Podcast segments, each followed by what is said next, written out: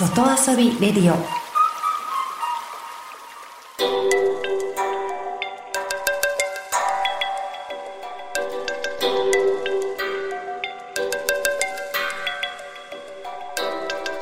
サウナをこよなく愛する私豊沢ひとみが素晴らしきサウナの世界をご紹介するコーナーラブサウナ。このコーナーではサウナの魅力豆知識そして各地の様々なサウナとその周辺のカルチャーまでゆるりとお届けします。今日ご紹介するのは北海道厚真町にある拳の湯厚真です。ここは宿泊もできる公共の施設で地元の方が私が行った時は多く利用されていました。大浴場には泡風呂やラドン浴などいくつか浴槽があって外には露天風呂もあります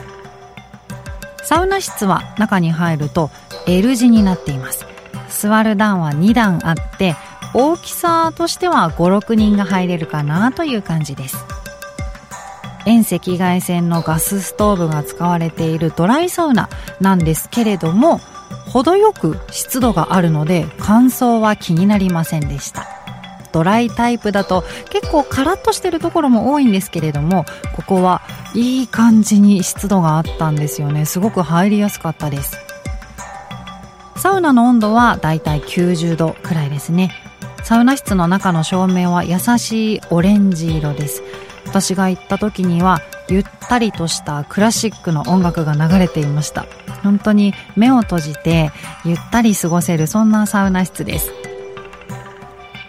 サウナを出てすぐ横には水風呂があります。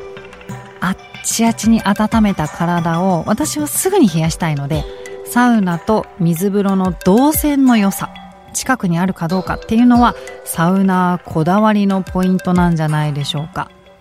ここの水温は15度くらいしっかり冷たいです。ここ数日結構気温が下がってますからもしかするともう少し下がってるかもしれませんね水温も。で冬の北海道は外気がかなり気温低いですから水風呂の後は外で休憩したいんですけれども水風呂の後の外気浴に備えて水風呂に浸かる時間っていうのは調整します。例えば外でゆっくり休みたいなという時は水風呂を短めにさっと入って外で風を感じる時間を長くするというような感じです。私も冬の間は水風呂はこうサクッと入ってすぐ外に行くというような感じですね。で外に出て露天風呂の近くにある椅子で休憩してみました。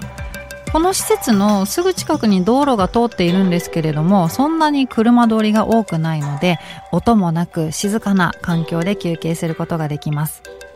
明るい時間に行けば北海道らしい広い空の下で休憩することができますよ。そしてこの施設玄関入ってすぐ目の前のお土産コーナーがあるんですけれどもそこには地元で採れた野菜や特産品がたくさん売られていました。厚間といえばハスカップなので私はこの日はハスカップのお菓子を買って帰りましたよ。サウナに入ってその地域の人や文化に触れられるっていうのが地方のサウナの好きなところです。皆さんもぜひサウナに訪れたらそのエリアを丸ごと楽しんできてくださいね。